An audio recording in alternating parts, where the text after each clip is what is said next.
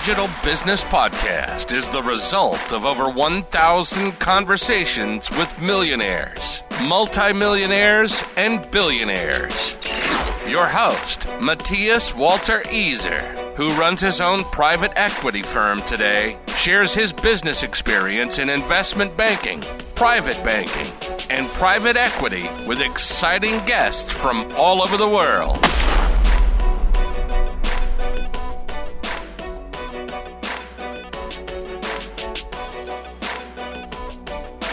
Es ist mir eine wahnsinnig große Freude, heute den Maruan Fahrer bei mir im Podcast begrüßen zu dürfen. Maruan ist in einer Branche tätig, die ich lange, lange Zeit total unterschätzt hatte. Nämlich ist er im Bereich der Freelance-Beratung unterwegs. Freelancer bilden einen ganz, ganz wesentlichen Teil der deutschen Unternehmer ab. Das merkt man schon an dem Umstand, dass von 3,3 Millionen Unternehmen in Deutschland 2,9 weniger wie eine Million Euro Umsatz pro Jahr erwirtschaften. Und dort zählen wahrscheinlich auch sehr viele Freelancer darunter. Das heißt, statistisch ist Maruans Zielgruppe der überwiegende Teil der deutschen, der, der deutschen Unternehmer. Doch Maruan, ich glaube, hinter dir, hinter deinem Unternehmen steckt viel, viel mehr als diese Zahlen, die ich jetzt genannt habe. Welcome on the show. Wer bist du? Was machst du? Und warum bist du heute bei uns im Podcast? Vielen Dank, Matthias. Mein Name ist Maruan, wie du schon announced hast. Ähm, ich habe die Final Freelancing 2020 ins Leben gerufen als Freelance-Beratung und habe das als One-Man-Show gestartet bisher läuft es gut. Und warum ich mit dir spreche, ist, ähm, Sebastian sagte, dass er mit dir gesprochen hat und dass ich unbedingt mit dir sprechen muss. Ich glaube, der hat den Kontakt hergestellt, Sebastian Salinski. Genau. Und wir haben es im letzten Jahr probiert. Und du bist jemand, der viel beschäftigt ist. Ich bin viel beschäftigt. Und ähm, du sagtest zu mir einmal ein Wort und jetzt haben wir es doch hinbekommen, wenn auch ein bisschen später, aber immerhin. Ganz genau so ist es. Ein Mann, ein Wort, ganz wichtiges Motto. Ich glaube, in der heutigen Geschäftswelt wichtiger denn je, sich an seine Worte zu halten, beziehungsweise an sein gesprochenes Wort, weil es viel wichtiger als jeder Vertrag, den man irgendwo schließt. Doch ich glaube, da kommen wir im Laufe des Gesprächs noch näher drauf, was uns selbst als Unternehmer definiert, was unsere Werte sind. Du sagtest, heute läuft es gut bei Finally Freelancing. Jetzt musst du mal ganz, ganz kurz erklären. Erstens, warum bist du so demütig? Weil halbe Million Euro Monatsumsatz ist ja mehr als es läuft gut. Du machst wahrscheinlich mehr Umsatz wie alle deiner Kunden, wie alle deiner Kunden. Ja. Plus, was macht Finally Freelancing überhaupt? An der Stelle eine ganz kurze Werbeunterbrechung. Achtung, Achtung, kurze Werbeeinblendung an dieser Stelle. Und zwar möchte ich dir unseren neuen Exklusivpartner, nämlich die Sichtbarer werden GmbH aus Nürnberg präsentieren. Sichtbarer werden beschäftigt sich mit einem Thema, was definitiv für alle Unternehmen im Jahr 2023 von Relevanz ist. Und wenn ich dir das nachfolgende Szenario beschreibe, dann findest du dich sicherlich in irgendeiner Form wieder. Und zwar, du hast einen Online-Auftritt, der nicht mehr das widerspiegelt, was du dir eigentlich wünscht und wodurch sich dein Unternehmen kennzeichnet. Du weißt, deine Konkurrenz ist Marketing und und vertriebstechnisch deutlich besser aufgestellt, obwohl sie vielleicht nicht unbedingt den besseren Service oder das bessere Produkt liefern, allerdings einfach mehr in Marketing und in vor allem strategisch sinnvolles Marketing investieren, um einen replizierbaren Prozess im Unternehmen aufzubauen, der ihnen kontinuierlich hochqualitative Premium-Anfragen für ihr Produkt und oder ihre Dienstleistung beschert. Und genau damit beschäftigt sich die Sichtbarer werden GmbH. Sichtbarer werden ist quasi Programm, also der Unternehmensname ist gleichzeitig das Programm und der Leistungsanspruch von dem lieben Thomas Gall, der seine Unternehmung darauf ausgelegt und ausgerichtet hat, hochwertigen Unternehmerinnen und Unternehmern dabei zu helfen, ihren Online-Auftritt auf allen Ebenen zu optimieren. Und im Rahmen unserer Partnerschaft habe ich ein ganz besonderes Angebot für dich, nämlich der erste Link in der Videobeschreibung. Es heißt auch einfach sichtbarerwerden.de slash mw E, dann kommst du auf die passende Landingpage und dort kannst du dir ein kostenloses Gespräch für die Sichtbarkeitsanalyse deines Unternehmens buchen.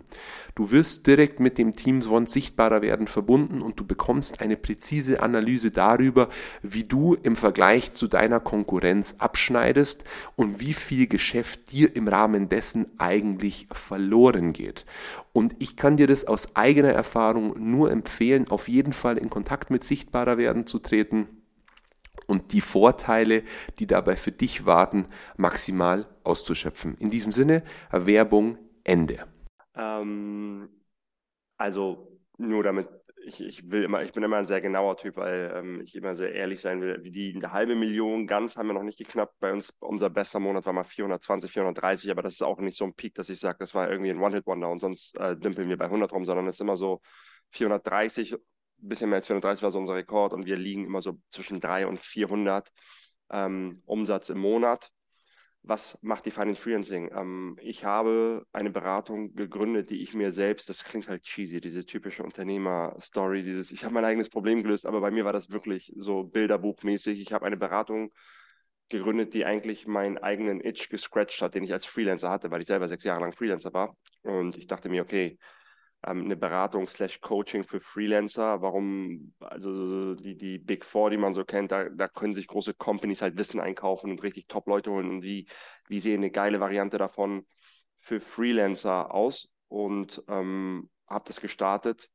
und da haben wir ein Angebot für Freelancer, wo wir denen helfen, wie weit soll ich ausholen? Soll ich long story short oder soll ich einfach mal, soll ich einfach mal loslegen? Erzähl alles, du. Wir haben Zeit, bis, bis die Sonne untergeht. Ja. Ähm, ja, der typische Freelancer ist eine ziemlich gute Fachkraft. Der versteht was von seinem Handwerk. Der weiß, was er macht und er macht das total gerne. Sei es, er baut Websites, er programmiert, er macht Copywriting, whatever. Aber der ist ziemlich gut in seiner Fachkrafttätigkeit. Und die Gefahr ist immer, wenn, wenn die als Festangestellte gut in ihrer Fachkrafttätigkeit sind und sich selbstständig machen, verstehen viele nicht, dass mit dem Eintritt in die Selbstständigkeit sie automatisch mehrere Hüte aufhaben müssen. Wenn diese Hüte auch unterschiedlich lang besetzt sind. Das heißt, ein Freelancer hat weniger lang den Unternehmerhut auf als jemand, der 20 Mitarbeiter hat. Aber er muss diesen Hut aufhaben. Unternehmerhut, Saleshut, Marketinghut, es kommen ganz viele Dinge dazu. Und das haben die nicht auf der Agenda. Und viele Freelancer romantisieren den romantisieren es, nie Marketing machen zu müssen. Romantisieren es, zu sagen, ja, ich musste nie Akquise machen. Ja, bei mir muss sich das richtig anfühlen. Und, und, und die sind manchmal in Kreisen, wo sie Status dadurch gewinnen, dass sie das, was sie machen, lieben und dafür halt nicht so viel Geld verdienen. Und ich dachte mir so, ey, nur weil ich viel Geld verdiene, heißt es nicht, dass ich das, was ich mache, nicht liebe. Und ich will eine Realität für Freelancer schaffen, in der beides geht. Und ich will eine Realität schaffen, wo es heißt, ja, so what? Ich verdiene 10, 15, 20.000 als Freelancer. Was ist daran so schlimm? Und ich habe mein Shit together und das macht Spaß und ich entwickle mich weiter. Und da helfen wir denen bei der Positionierung, dass ich sage, ey, lieber Freelancer, viele Freelancer sind auch Generalisten, die können sehr viele Dinge, die eignen sich diese Nerdkram selber an. Und ich sage denen dann immer, schau mal, weil ich war genau selber so. Ich habe ein bisschen programmiert, ich habe ein bisschen Design gemacht, ich habe ein bisschen Print gemacht und dann kam immer jemand an meinen Gemüsestand, nenne ich das immer, und sagt, ich will aber nur eine Gurke. Ich will halt nur, dass du mir das designst. Und eine isolierte Zutat ist immer sehr leicht vergleichbar mit den anderen. Was kostet das Design bei dir? Ja, 60 Euro die Stunde. Hier 60 Euro die Stunde für das Design. Kann das jemand unterbieten? Und es gibt immer einen Idioten, der das unterbietet. Und ich sage denen dann immer, schau dir deine Zutaten an, gucke, welche Zutat bei dir am stärksten ausgeprägt ist und koche aus diesen Zutaten ein Gericht. Weil Gerichte sind schwieriger vergleichbar. Das ist die Positionierung. Koche ein Gericht, was zu deiner DNA, zu deinem Fingerabdruck passt. Und das ist eine Mischung aus Fachskills und persönlichen Skills. Wenn jemand extrovertiert ist, sich gut ausdrücken kann, hey, wie wäre es, wenn du Workshops anbietest? Spiele damit. Wenn jemand introvertiert ist, aber voll abnörden kann, voll Deep Work ist, hey, wie wäre es, wenn du irgendwie in Architektur gehst, programmieren, solche Dinge und, und direkt, das ist erstmal ein cooles Angebot. Da mussten wir sehen, wir haben jetzt ein leckeres Gericht, jetzt müssen wir mit unserem Restaurant dorthin gehen, wo mit höchster Wahrscheinlichkeit die meisten Leute vorbeikommen, die Lust haben auf das Gericht. Und das muss eine Schnittmenge sein zwischen den Leuten, die Lust haben auf das Gericht und die das Geld haben, dieses Gericht in Anspruch zu nehmen. Es bringt mir nichts, ein Sternrestaurant neben einer ähm, Uni zu eröffnen.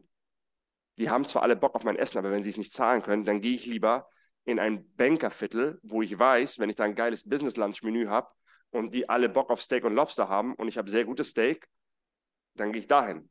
Und dann reicht das nicht nur. Dann muss ich das irgendwie so machen, dass sie aufmerksam werden auf mein, äh, auf mein, auf mein Restaurant, dass sie das auf und die, diese Aufmerksamkeit dann auch in ein Gespräch verwandeln können.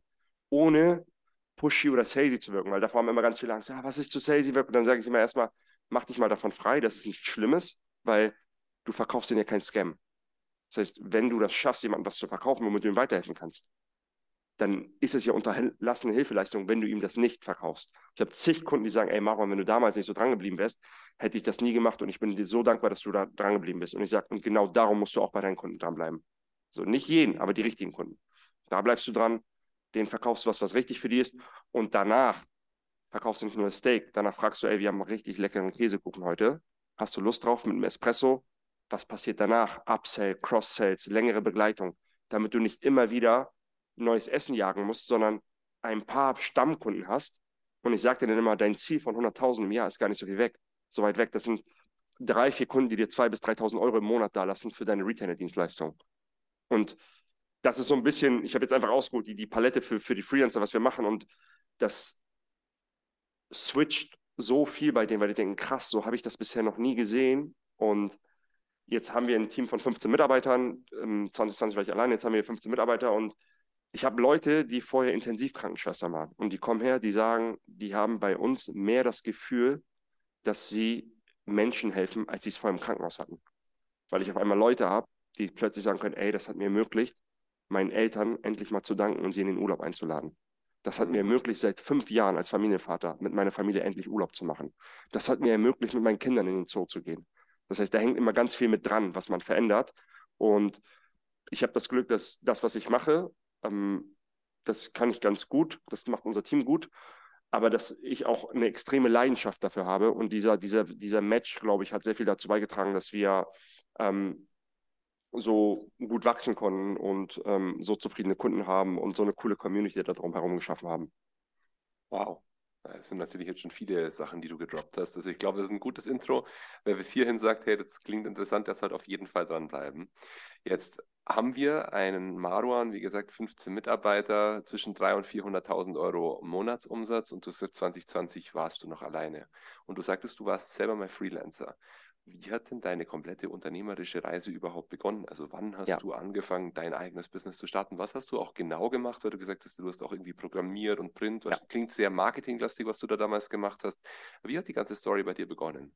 Ja, ich habe Kommunikationsdesign studiert hier in Hamburg von 2007 bis 2011. Dann war ich in meiner ersten Festanstellung in einer SEO Firma war das, SEO-Agentur slash Firma von 2011 bis 2014. Fakt ist, ich war gar nicht so mutig, um mich selbst selbstständig zu machen. Ich hatte den Gedanken, ich habe gemerkt, dass die Lernkurve irgendwann abgenommen hat in der Festanstellung. Und ich bin jemand, der durch Lernen sehr angetrieben ist, durch Lernen und Weiterentwicklung. Wenn ich das habe, das ist sozusagen mein, mein Holz für meinen Kamin. Wenn das Holz alle geht, dann brennt mein Feuer nicht so. Und das ist eingetroffen in der Festanstellung. Habe gemerkt, ich konnte da nichts mehr dazu lernen.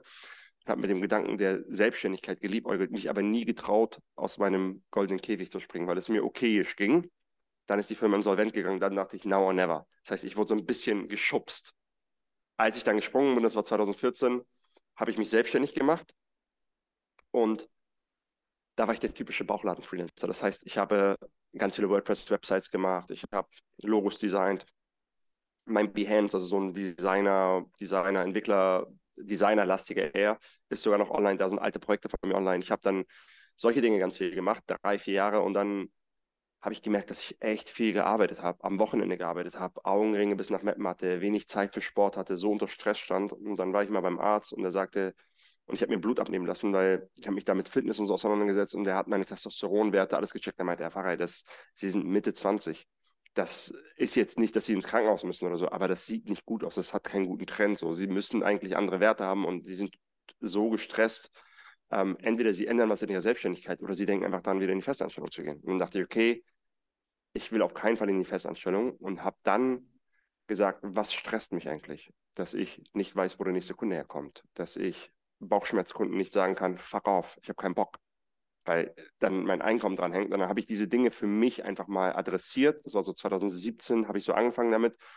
Fast forward 2019 lief meine Selbstständigkeit super gut. Ich konnte, ich war so weit, dass ich mit Selina, meine Partnerin, die jetzt auch mit dem Unternehmen ist, wir haben uns einen Camper gemietet in Kalifornien und sind drei Wochen durch die Nationalparks gefahren. Ich hatte meinen Laptop nur dabei, weil wir Netflix dort geguckt haben, wenn es mal abends war, aber nicht, weil ich gearbeitet habe. Und Leute aus meinem Umfeld meinten, krass, äh, wie machst du das mit dem Angebot? Wie machst du das so und so? Andere Freelancer und Freunde, den habe ich das on, beim, beim Kaffee habe ich denen das erzählt, dann hat mein Telefon geklingelt, ey, das hat super gut funktioniert, kann ich dich zum Essen einladen? Dann meinte ich, können wir gerne machen. Und dann habe ich den Moment mal, das gibt. Und meine Freundin sagte, ey Maron, mach das, weil dein Fallback ist, du fällst auf deine bequeme Selbstständigkeit zurück. Dein Fallback ist schon das perfekte Szenario für voll viele. Da meinte ich, okay. Und dann 2020 habe ich gesagt, okay, ich nehme jetzt keine Freelance-Aufträge mehr an. Am Ende war ich viel in der UX-Optimierung, Conversion-Optimierung für Online-Shops. Ich sage, ab jetzt, das war 2020, nehme ich keine Aufträge mehr an. Ich äh, investiere, ich nehme 20k in die Hand und das ist mein eigenes Startup sozusagen. Wenn das Geld aufgebraucht ist und ich keins mehr habe und keins mehr reinkommt, Schluss. Das war mein, mein, meine Risikominimierung wie ein Investment, dass ich sage, okay, da habe ich Stop-Loss, 20k und wenn es läuft, dann läuft es. Und am Anfang war es echt hart wegen Corona, weil dann diese Schockstarre war und alle wussten, aber dann hat mir das eigentlich in die Karten gespielt, weil die Leute sich mit ihrer Karriere auseinandergesetzt haben, zu Hause waren viel und und und. Und die Leute haben dann gemerkt, was für Ergebnisse sie haben. Und dann sind wir gewachsen, dann ist Selina mit eingestiegen, dann haben wir Sales-Team reingeholt, dann ist das von 2020 bis jetzt ähm, genau gewachsen. Also ich kann da auch noch näher ranzoomen in bestimmten Spots, aber das ist so long story short, Festanstudium, Festanstellung, Hand in den Mund Freelancer, wie ich das nenne, Top Freelancer und dann äh, Unternehmer 2020. Geile Story, aber weil du meintest, es klingt so ein bisschen cheesy, dass du eben deine eigene Problematik hast einer Lösung unterwerfen ja. wollen. Du hast es ja auch gut hinbekommen. Also ich glaube nicht, dass es cheesy klingt. Ähm, ich habe schon ganz, ganz andere Leute hier interviewt, die dann irgendwie die Story vom toten Hund erzählen, von wegen, was, also was sie da alles irgendwie erlebt haben. Und ich habe mir dann auch so die Frage gestellt, kann das stimmen? Also I don't know. ähm, ich ich, ich finde, dass es einfach sehr glaubhaft ist, was du da erzählst. Und das ist ja auch ein chronologisch absolut nachvollziehbarer Weg, wie er bei dir abgelaufen ist. Du hast vorher ganz kurz beschrieben, dass es eben eine ganz wichtige Fähigkeit ist, seine eigene beste Fähigkeit zu identifizieren und diese ja. Fähigkeit dann bestmöglichst zu nutzen.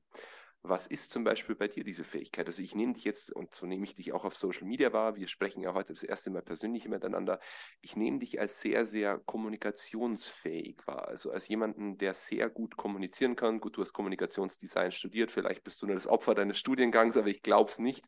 Ich glaube, dass da schon mehr dahinter steckt. Also ist deine Fähigkeit wirklich die sehr gute Kommunikation? Hm, ein Teil davon, ja. Und witzig, das habe ich mich genau auch gefragt. Und ich habe es auch meinen, meinen Freundeskreis und mein Umfeld gefragt, bevor ich mich gefragt habe, was ich mache. Und die sagten mir eine Sache. Die sagen, Maron, immer wenn ich mit dir zum Lunch essen war oder Abendessen war und wir über Ziele, Wünsche, Business, solche Dinge ge gesprochen haben, ich war danach so hyped. Plötzlich war alles in greifbarer Nähe weil du immer gesagt hast, ja, und dann kannst du das machen und warum das und das nicht. Das heißt, sogar wenn ich bei meinem Friseur bin erzähle ich dem, wie läuft es mit dem einen Mitarbeiter, den du suchst? Wie wär's, wenn du das und das machst? Also das ist, das ist mein Default-Zustand. Und deswegen hat sich auch mein Umfeld so ein bisschen geändert, dass ich viele Leute habe, die unternehmerisch oder mindestens selbstständig sind, tätig sind, weil denen gehe ich damit nicht mehr auf die Nerven. Weil du kannst nicht mit Leuten, die da keine Arbeit redet. Aber ich verstehe mich mit Sebastian zum Beispiel auch gut, weil wir sind eigentlich ziemlich boring Typen so. Ich habe nur meine Arbeit, ab und zu gehe ich ins Gym, das mache ich gerne und sonst habe ich nicht viel. Und natürlich spricht man da über die Arbeit. Das heißt, meine Fähigkeit oder mein, mein, meine, meine Zutat ist, glaube ich, Menschen motivieren, aber auch ähm, Sachverhalte sehr schnell im Business-Kontext sehr, sehr schnell verstehen und mich sehr schnell reindenken, weil ich sehr T-shaped bin. Das heißt, ich kann bei vielen Themen mitreden und bei bestimmten Themen kann ich auch in die Tiefe gehen, aber ich habe so, so ein Overall-Ding. Ich weiß, wie zum Beispiel diese Landschaft, Ads, Programmierung, UX, diese Dinge, ich, ich kenne das alles sehr gut und kann sehr schnell mit jemandem auf Augenhöhe sprechen, was diese Themen angeht. Krass. Krass.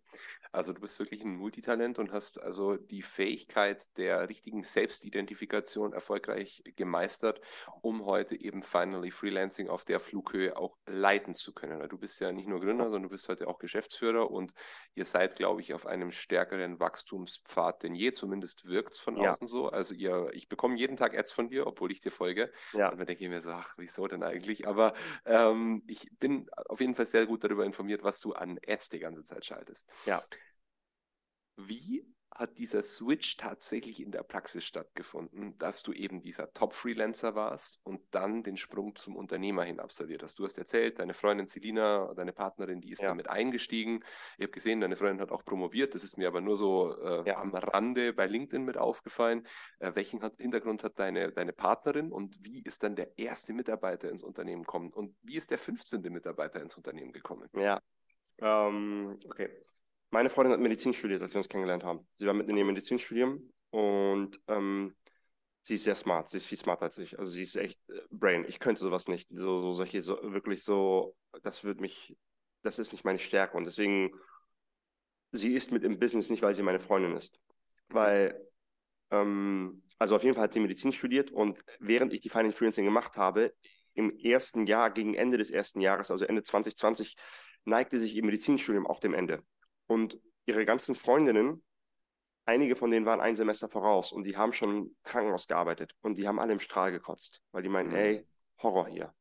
Um, overworked, underpaid, das und das und das. Und sie meinte so, boah, da meinte ich zu ihr, wenn du willst, kannst du mir ein bisschen helfen. So, ich habe hier ein paar Sachen und ich war überrascht, wie schnell sie sich eingedacht hat, wie schnell sie mitgemacht hat. Und dann meinte ich, ey, wenn du Lust hast, kannst du ja komplett einsteigen. Und witzigerweise haben wir sogar davor einen Workshop miteinander gemacht, weil ich meinte zu ihr, Babe, so, alles gut, ich liebe dich und ich bin sehr happy mit dir, aber das Business ist mein Baby. Und stell mich bitte nicht vor die Entscheidung, so. Weil das will ich nicht. Und das ist mein, das ist mein, das ist mein Space. Das heißt, wenn du reinkommst, werde ich immer so handeln wie ein Geschäftsführer, von dem du nicht die Partnerin bist. Das heißt, wenn der Moment kommt, wo ich sage, hey, für das Geld oder in der jetzigen Situation würde ich jemanden Besseres bekommen als meine Partnerin, dann werde ich dir das auch sagen. Das heißt, ich habe auch einen Anspruch und so. Und das war super gut, weil wir so einen Workshop gemacht haben, wo ich meine Non-Negotiables aufgelistet habe und sie ihre Non-Negotiables. So. Und ihre waren zum Beispiel, ich will nicht einfach deine, deine Assistenz oder so sein. Ja, die Frau Freundschaft, die so ein bisschen hiwi, ich will mich entwickeln können. Ich will, ich will, ich will das hier oben nutzen können. Da meinte ich, let's go. Und dann war es am Anfang auch nicht einfach, weil wir uns auch häufig in, in, die Quere kamen, bis wir ein bestimmtes Buch gelesen haben. Das hat uns sehr geholfen, da nochmal Klarheit reinzubekommen. Für alle, die zuhören, das Buch heißt Rocket Fuel. Also jeder, der in einer ähnlichen, mit, mit, mit einem Geschäftspartner oder so drin ist, das, das, das Buch erklärt im Grunde genommen die Charakteristika eines CEOs und die Charakteristika eines COOs. Und das sind Grund auf verschiedene Schläge von Charakteristika. Ein CEO hat zehn Ideen in der Woche neun davon sind Mist, aber die eine davon ist golden.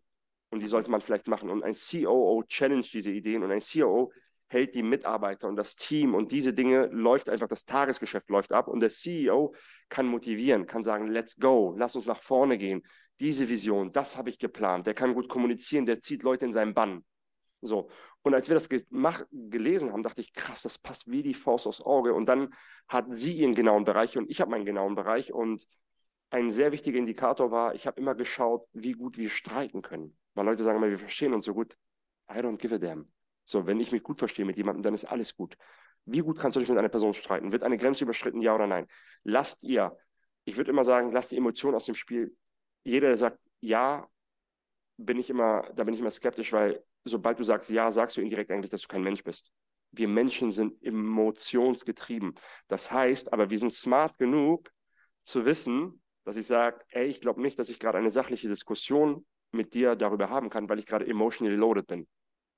Dann sagt sie, okay, dann, it, dann, dann lass uns das morgen oder übermorgen machen. Das heißt, als, wenn wir, als wir angefangen haben, so zu kommunizieren, dachte ich, okay, das könnte klappen. Wenn wir auf dieser Ebene miteinander sind, das könnte klappen. Und fast forward jetzt drei Jahre, äh, zwei Jahre ist sie jetzt mit am Start war das mit einer der besten Entscheidungen und Leute sagen dann immer, oh, du hast es alleine hochgezogen. Ich hätte das ohne sie nicht so schnell schaffen können, weil Trust ja auch gar kein Thema ist bei uns. Das ist so, Trust ist gar kein Thema. Sie ist mit mir auf dem Feld, aber sie ist auch Cheerleaderin, weil natürlich, wenn, wenn, das, wenn die Firma läuft, wenn alles läuft, wirkt das natürlich auch, hat sie ja auch was davon, weil sie meine Partnerin ist. So. Ähm, das einmal zu, zu Selina, wie sie mit eingestiegen ist, ihr Background und dann hat sie auch noch zu Ende promoviert, weil ähm, Sie hat über Neurologie eine Studie gemacht, die war dann, da ist was rausgekommen, das wurde publiziert und war da recht erfolgreich und hat auch echt viele Jobangebote bekommen. Aber jetzt, wenn sie sich mit ihren Freundinnen trifft, sagt sie immer wieder, dass sie happy ist, mit an Bord zu sein, mit bei uns zu sein. Ähm, das einmal, so wie sie eingestiegen ist. Ähm, zu der Final Freelancing, ich war am Anfang alleine. Ich hatte eine Assistenz, eine Remote-Assistenz, die mir ein bisschen unter die Arme gegriffen hat. Und dann hieß es wirklich alleine Sales machen beste Schule. Da habe ich so viel gelernt über Sales. Also ich lief teilweise, wie, während Corona lief ich teilweise, ich muss immer schmunzeln, lief ich teilweise wie Mehmet Gürker mit Headset durchs Wohnzimmer und habe die ganze Zeit mit den Leuten gecallt. Ich hatte wirklich teilweise 15 Calls am Tag. Und ich habe so viel gelernt über mich und jeder, der zuhört, also jeder muss durch die Sales-Schule, weil 0 bis 1 Million ist eigentlich nur Sales und Marketing. Und jeder muss da durch. Und, und, und ich merke halt, das ist so die Sales-Schule, da, da bin ich halt durchgegangen. Dann habe ich Kundenbetreuung gemacht. Ich musste mich um alles kümmern. Dann ist der erste Mitarbeiter, der angefangen hat, hat mich ein bisschen bei allem unterstützt. Das war ähm, Jonas. Das war sogar ein eigener Kunde von mir. Der ist mit eingestiegen, war auch richtig cool. Der hat mich am Anfang super unterstützt. Und dann meinte ich, ich brauche jetzt Sales-Mitarbeiter, weil ich war nur noch in Sales-Calls. Und Leute, die ein bisschen im Online-Marketing unterwegs sind, haben, viele von denen haben meine Ads mitbekommen. 20, 2020 war ich der 500 Euro pro Stunde Guy auf YouTube. Da war so 500 Euro pro Stunde als Freelancer. Leute halten mich für einen Spinner, wenn ich ihnen erzähle. Und ich war letztens bei der OMR auf einem an einem Pissoir und ein Typ guckt drüber und ich denke so, was guckt er mich an? Warum hält er sich nicht an die ungeschriebene Pissoir-Regel aller Männer? Du guckst deinen Nebenmann nicht an. Und er guckt mich die ganze Zeit und ich denke so, was hat er? Und dann sagt er zu mir, bist du nicht der 500-Euro-Typ? Und ich musste so lachen. Und ich dachte, krass, das, das Ding hat so ein bisschen Kultstatus. Auf jeden Fall, als dieser, als dieser Zeitraum war, bin ich jeden Morgen aufgestanden. Es waren vier, fünf Termine in meinem Kalender von qualifizierten Leads. Und ich musste die Sales Calls machen und ich musste die Kunden betreuen. Das war so 13, 14 Stunden Tage, sechs bis sieben Tage die Woche. Wirklich pushen. Und dann habe ich gesagt, ich will eine Salesperson. Ich hatte einen Mentor, der meinte, wenn du eine Salesperson, ich meinte, ich brauche zwei Salespersonen. Da meinte, wenn du zwei Salespersonen hast, willst, musst du drei einstellen. Einer wird eh irgendwie abspringen, da wird irgendwas sein. Da meinte ich, ey, gerade Corona, voll viele haben Jobs verloren. Ich mache ein Sales Assessment. Ich, ich, ich, ich sage zu den Leuten, das ist die Stelle, die, die Chance. Und ich nehme fünf Leute und die werden mit mir eine Woche lang so ein Bootcamp durchmachen. Und die letzten beiden bekommen den Job. Das werde ich so announcen. Und wenn jemand schon dadurch abgeschreckt ist, ist das die falsche Person. Weil eine Sales-Person ist competitive, die sagt, geil, ich liebe Challenges. Weil da waren einige, wie, also am Ende wird es so, ja. Und das ganze Ding, da meinte ich zu Selina, willst du das für mich planen und organisieren? Dann meinte ja, ich mache das alles. Dann hat sie jeden einen Stundenplan gemacht, wie die Tage ablaufen. Dann war tagsüber, habe ich den Lessons gegeben, dann nachmittags haben die Sachen, also haben die outbounding Dinge gemacht. Und eine Person aus diesem Assessment ist mittlerweile eines der besten Sales-Personen, die ist immer noch drin. Und genau, dann hatten wir das Sales-Team eingestellt. Da habe ich immer noch Onboardings gemacht, dann ähm, habe ich die irgendwann an Selina abgegeben. Jetzt haben wir ein kom komplettes Coaching-Team, haben wir dann au äh, aufgebaut. Backoffice haben wir eingestellt für die Mitarbeiter. Dann habe ich einen Content Guy eingestellt. Content Guys haben wir zwei ähm, iteriert. Ähm, ja, und dann ist das immer so gewachsen. Die Umsätze sind gewachsen und wir sind vom Büro her umgezogen. Und ich merke halt, die Leute, die bei uns sind, sind echt happy und ich merke, es gibt noch so viele da draußen, die wir für uns gewinnen können, die wir für uns gewinnen müssen und die wir für uns gewinnen werden.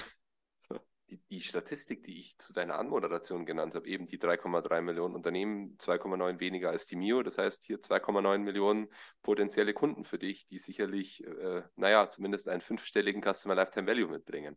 Ich glaube, ja. da sieht man schon, wie viel Wachstumspotenzial besteht.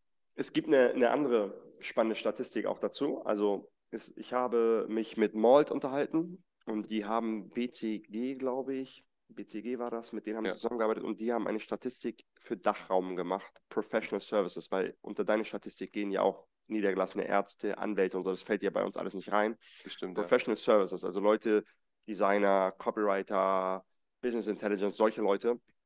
Im deutschsprachigen Raum 1,6 Millionen. Mhm. Das heißt, wir 1% Marktanteil wären 16.000. Wir machen gerade bei 600 Kunden, die wir hatten, sind wir auf 300 bis 400k Flughöhe. Mhm. Das wäre bei 1% Marktanteil. Und das ist immer ja. mein Motivationstalk, den ich Bewerbern gebe. Und ich, mein, mein Download für Bewerber ist immer, wir bauen gerade eine Rakete und ich brauche eine A-Player-Besatzung, bis wir zum Mond fliegen. So. Mhm. Und in, either you're in or you're out. Aber hast du Bock? Und das wird die geilste Zeit, weil du über dich hinauswachsen willst. Aber wenn du einen ruhigen schieben willst und dich auf deinen Feierabend freust und nicht aufs Wochenende freust, was ich vollkommen verstehen kann, dann geh in eine Company, wo die 2.000, 3.000 Leute haben, weil dann bist du ein Zahnrad im Getriebe und das wird nicht gemerkt, wenn du nicht funktionierst. Bei uns sind wir ein Scale-Up, wir haben eine geile Culture, wir haben ein geiles Team, aber ich bin echt fordernd. Ich weiß, dass du mein Baby nie so lieben wirst, wie ich es tue, aber meine Erwartung ist, dass du in zwei Jahren rückblickst und denkst, ey, ich bin echt gewachsen. Genauso wie Muskeln, die wachsen auch, wenn die reißen und dann wieder und genauso, das ist immer der Download, den ich gebe. Und dann schaue ich immer, wie sie gucken. Einige strahlen und sagen, geil, die suchen Belonging in dieser weich gewordenen Welt und sagen, geil, endlich mal. Und andere sagen so, ja, und kommen mir dann so, ja, aber man muss ja auch, und dann weiß ich immer, okay, it's not a match. Achtung, Achtung, kurze Werbeeinblendung an dieser Stelle. Und zwar möchte ich dir unseren neuen Exklusivpartner, nämlich die Sichtbarer werden GmbH aus Nürnberg präsentieren. Sichtbarer werden beschäftigt sich mit einem Thema, was definitiv für alle Unternehmen im Jahr 2023 von Relevanz ist.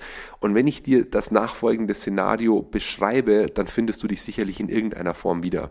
Und zwar, du hast einen Online-Auftritt, der nicht mehr das widerspiegelt, was du dir eigentlich wünscht und wodurch sich dein Unternehmen kennzeichnet.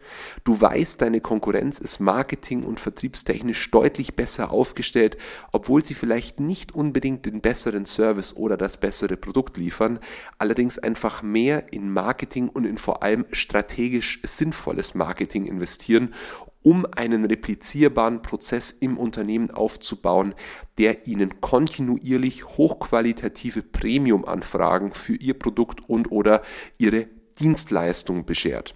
Und genau damit beschäftigt sich die Sichtbarer werden GmbH. Sichtbarer werden ist quasi Programm, also der Unternehmensname ist gleichzeitig das Programm und der Leistungsanspruch von dem lieben Thomas Gall, der seine Unternehmung darauf ausgelegt und ausgerichtet hat, hochwertigen Unternehmerinnen und Unternehmern dabei zu helfen, ihren Online-Auftritt auf allen Ebenen zu optimieren. Und im Rahmen unserer Partnerschaft habe ich ein ganz besonderes Angebot für dich, nämlich der erste Link in der Videobeschreibung. Es heißt auch einfach sichtbarerwerden.de slash mw E, dann kommst du auf die passende Landingpage und dort kannst du dir ein kostenloses Gespräch für die Sichtbarkeitsanalyse deines Unternehmens buchen. Du wirst direkt mit dem Team Swan sichtbarer werden verbunden und du bekommst eine präzise Analyse darüber, wie du im Vergleich zu deiner Konkurrenz abschneidest und wie viel Geschäft dir im Rahmen dessen eigentlich verloren geht. Und ich kann dir das aus eigener Erfahrung nur empfehlen, auf jeden Fall in Kontakt mit sichtbarer werden zu treten und die Vorteile, die dabei für dich warten, maximal auszuschöpfen. In diesem Sinne, Werbung Ende. Absolutely. Alter, krasse Herleitung, krasse Story. Da sind mir jetzt äh, ganz viele Parallelen aufgefallen. Du hast, ich komme nochmal drauf zurück, am Anfang als cheesy beschrieben, nämlich, dass du dein eigenes Problem gelöst hast. Ich habe dir jetzt versucht, möglichst genau zuzuhören und zu verstehen, was eigentlich bei dir stattgefunden hat. Nämlich mit dem, die Selina kam ins Business mit dazu, mit dem, es kam Sales-Mitarbeiter mit dazu in Wirklichkeit hat sich diese Story eigentlich immer noch vervollständigt. Denn als die Selina gekommen ist, glaube ich, warst du auch vor dieser Problematik, dass du auf einmal eine Person beschäftigen musstest und du musstest erstmal eine Rollendefinition vornehmen. Du sagtest ja, du bist ein super Generalist, du kennst dich mit allem sehr, ja. sehr gut aus und du bist auch sehr schnell darin, dir Fähigkeiten anzueignen. Und je mehr du kannst, desto einfacher wird es auch eine neue äh, Fähigkeit äh, sich anzueignen. Also das ist ja, ja auch so ein berühmtes Ding. Aber du hast ja gemerkt, auch mit jedem einzelnen Schritt kamen neue Herausforderungen Herausforderungen, die du gar nicht unbedingt freiwillig so in dein Leben hast gelassen. Also die Insolvenz deines Arbeitgebers war wahrscheinlich nicht freiwillig, ja. so das war, du wurdest geschubst. Dann ja. mit der Selina, ihr habt es schon gut abgesprochen, aber es war natürlich schon auch ein Need vorhanden, erstmal dieses Problem ihrerseits dann zu lösen oder dieses ja. Thema irgendwie aufzuarbeiten. Dann merkst du, hey, ich brauche irgendwie, weil mein Tag so lang wird, ich brauche dann wieder eine neue Personalie, die diese und jene Aufgabe übernimmt. Das heißt, im Endeffekt warst du ja immer in der aus Eigenperspektive heraus Problemlösungs Perspektive und musstest immer deinen eigenen Scheiß mehr gebacken bekommen. Und als du das erfolgreich gemeistert hast, hast du natürlich auch sehr gut funktionierende Systeme bei dir entdeckt oder gewisse Schablonen und sagst natürlich, hey, ich habe die Schablonen identifiziert, ich habe sie so umgemodelt, dass sie jetzt replizierbar sind. Das heißt, ich kann ganz vielen da draußen das mit an die Hand geben, was ich selber erfolgreich gemeistert habe. Ja, ja. Hey, und jetzt sind wir an dem Punkt, wo es wirklich relevant wird. Denn du bist einer der ganz wenigen, die Business Coaching not for the sake of Business Coaching machen, sondern weil sie wirklich etwas geleistet haben. Und da differenzierst du dich schon maßgeblich von den allermeisten Coaches da draußen, die ja. für sich diesen Purpose im Coaching sehen, aber selber nie was gerissen haben, auf gut Deutsch gesagt. Ja, ich glaube auch, das war ein Haupt, eine Hauptzutat für unseren Erfolg der Freelancer, weil mhm. die Leute haben dann gesagt, krass, das funktioniert wirklich, dann sage ich ihm, ja, ich habe das sechs Jahre gemacht. So, das ist super wichtig. Und daraus sind auch Dinge entwachsen, wie wir dann Freelancern geholfen haben, in die, ins Unternehmertum zu gehen. Das heißt, nach einer Zeit konnte ich das dann auch nicht erklären. Und jetzt bin ich sogar tatsächlich an einer Sache dran, wo ich Leuten dabei helfe, mit einem Infobusiness das zu skalieren, erfolgreich zu werden, weil wir uns, also es gibt ja ein paar Player auf dem Markt, aber man redet miteinander. Und vor ein paar Playern habe ich, ob man sie mag oder nicht, ich ähm, bin selbstreflektiert genug, dass ich weiß, dass mir mein Ego manchmal Streiche spielt und wenn Leute weiter sind als ich, dann ziehe ich nur meinen Hut und sage, geil, cool, unabhängig, ob man die sympathisch findet oder nicht. Ey, der ist weiter als ich, der weiß ein, zwei Dinge mehr als ich, Punkt. Aber 90 Prozent der Leute da draußen, die dann sagen, ja, wir machen 100.000 und so und ich kenne die Leute, die die kennen. Ich kenne die Steuerberater von denen und die sagen mir, Marwan, on paper, ein komplett anderes Game, weil bei denen ist das Game, ich flexe, wie viel, wie viel Umsatz ich mache, aber das ist dann irgendwann mal ein Monat auf drei Verträge, die dann über drei Jahre abgeschlossen wurden, von 30.000 und dann hat er irgendwie 10, dass die, die drehen sich das so zusammen und ich finde, man merkt, ja, das ist halt so unfair, weil die, die, die brauchen einfach jemanden, der dümmer ist, der drauf reinfällt, aber wenn man auf einer Ebene ist, was die anderen behaupten zu sein, merkst du sehr schnell, ob Substanz dahinter ist oder nicht. Du siehst es jemanden an, ob er im Krieg war oder ob er vom Krieg erzählt. Hm, das so. stimmt. Und, ja, und ich merke das. redet einfach. Wie bitte? Auch wie er einfach darüber redet, weil einfach wie er die darüber redet, ganz andere sind. Genau, wie er darüber redet, ob du, wenn du reinzoomst, ob das einfach Floskeln sind, die gerade in jedem Reel erzählt werden, du musst dich positionieren, oder ob er wirklich, wenn du wirklich auf eine Frosch von der Vogelperspektive in die Froschperspektive gehst, dass das, was er erklärt, auf einmal Nuancen hat und Kanten und Ecken und, und, und Edge Cases und das, das, das wird einmal ganz schnell. Ähm, und genau deswegen, weil ich merke, dass es im deutschsprachigen Markt nur eine Handvoll Leute, die kann ich irgendwie an der Hand abzählen, die, die, die es gibt, die das gut meistern und teilweise auch also weiter sind als wir von den Umsätzen und so. Dann dachte ich, okay, im letzten Jahr haben wir knapp eine Million Gewinnen gemacht. Und das ist schon eine Ansage so. Und das ist schon eine Ansage. Und dann denke ich, okay, Marwan, das, was du gerade auch für Infobusinesses machst, weil irgendwann ist gekommen, immer als ich mich mit Leuten aus Infobusiness unterhalten habe, konnte ich denen auf einmal fast mehr erzählen, als ich einem Freelancer erzählen konnte. Mhm, okay. Weil ich das ja die letzten drei Jahre nur gemacht habe und jeden Step gemacht habe. Und ich kann da sogar sagen, wie die Provi-Abrechnung unseres Sales-Team ist, wie ich unser Sales-Team aufbauen, was die Meetings sind. Die hören dann richtig hin. Denke ich. Und jetzt kam mir gerade so, jetzt vor kurzem denke ich so, hey, wie wäre es, wenn du, wenn, du, wenn du dafür auch ein Angebot machst für Leute mit Info-Businesses? Natürlich muss ich aufpassen, das ist eher was Elitäres, Kleineres, denn ich darf meine Außendarstellung, meine spitze Positionierung, das, was ich predige, nie kaputt machen. Und ich bin nach wie vor, will ich, meine Vision ist, dass in fünf Jahren Leute, wenn sie über Freelance, wenn sie das Wort Freelancing in den Mund nehmen, denken sie, kam das Wort eigentlich von der Finally Freelancing oder gab es das vorher schon? Das klingt immer so größenwahnsinnig. Ich glaube, man muss immer einen leichten Knack haben und ähm, ich denke, wer, wenn nicht wir, weil also die Leute hier, das Team, ich bin echt dankbar. Wir haben alle leichten Knacks und die sind alle geil drauf und ich denke mir, let's go. So ja, für dich ist ja nur die Replikation dessen, was du schon geschaffen hast. Du hast dich selber als der 500-Euro-Typ etabliert und wenn du sogar auf der Toilette angesprochen wirst, wo wahrscheinlich der unangenehmste Ort ist, jemanden anzusprechen, dann wirst du wahrscheinlich überall drauf angesprochen. Plus, weil du sagtest, du darfst natürlich deine Position, Positionierung nicht verwässern, du hast natürlich auch schon ein sehr, sehr großes Investment getätigt, dass du heute der Freelancing-Typ yes. bist. Also das darf man natürlich nicht vergessen. Du würdest dir auch sehr viel von deinem eigenen Investment kaputt machen, ja. wenn du jetzt anfängst, irgendwie auf allen Spielfeldern mitzuspielen. Ja, das machen auch ganz viele. Also wirklich, ja, ja. ich sehe Leute, vor einem Jahr haben die was gemacht, jetzt machen die auf einmal, keine Ahnung, äh, Recruiting für Fachkräfte und nächstes Jahr machen die wieder die nächste Sau, die durchs Dorf getrieben wird. Und das ist, ich glaube, viele denken da einfach kurzfristig. Die sagen, okay, das läuft gerade, ich mache meinen Quick Buck damit und dann ist die Sau tot und dann schaue ich, welche nächste Sau ich durchs Dorf treibe. Wir bekommen so viele Bewerbungen, Anfragen von heute ist wieder ein Kunde wurde abgeschlossen. Ich habe sein Bewerbungsformular noch vor mir, das bekomme ich in einem Slack-Stream äh, mit. Und der schreibt, ihr penetriert mich seit drei Jahren mit derselben Werbung und ihr habt dasselbe Messaging. Jetzt, jetzt glaube ich euch, wenn ihr drei Jahre dasselbe predigt und es euch drei Jahre lang gibt und ihr immer wieder, immer wieder am Start seid, da ist was dran und die Leute spüren das. Es gibt Leute, die nur kaufen, weil die sagen, krass, du bist immer noch am Start und dein Team ist gewachsen. Das heißt, da ist was dran. Und das ist halt auch so ein Compound-Effekt, in deren Genuss gar nicht so viele kommen, weil sie früher den Stift fallen lassen.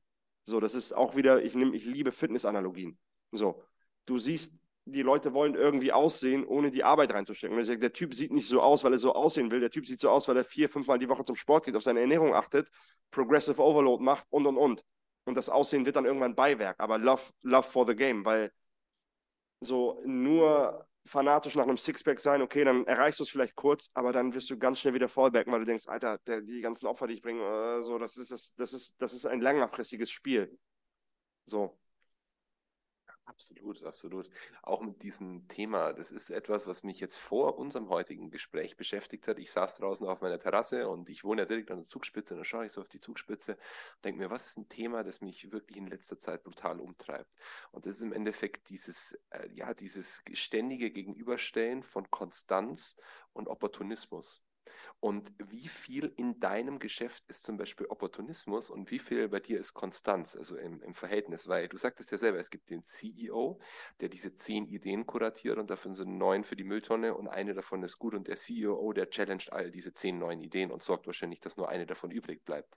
Aber damit du diese zehn Ideen auch entwickeln kannst, brauchst du natürlich unternehmerisch gesehen auch einen gewissen Opportunismus, um die ja. Chance, also um diese Chance erstmal erkennen zu können. Wie ist es bei dir oder wie wie ist es bei euch? Wie ist es, die genaue Frage ist, wie erkenne ich diese Chancen oder was meinst du? Nee, wie ist bei euch im Endeffekt dieses Verhältnis von Konstanz und Opportunismus? Also wie viel ist wirklich noch Neugenerierung von ja. Ideen oder ja. wie viel ist einfach nur die Replikation des Bestehenden? Dadurch, dass unser Modell gut läuft und wir eine sehr gute Reputation bei unseren Kunden haben und die Kunden sehr gute Ergebnisse bei uns haben, steht jede Opportunität, jeder Opportunität gegenüberstehen Opportunitätskosten, mhm.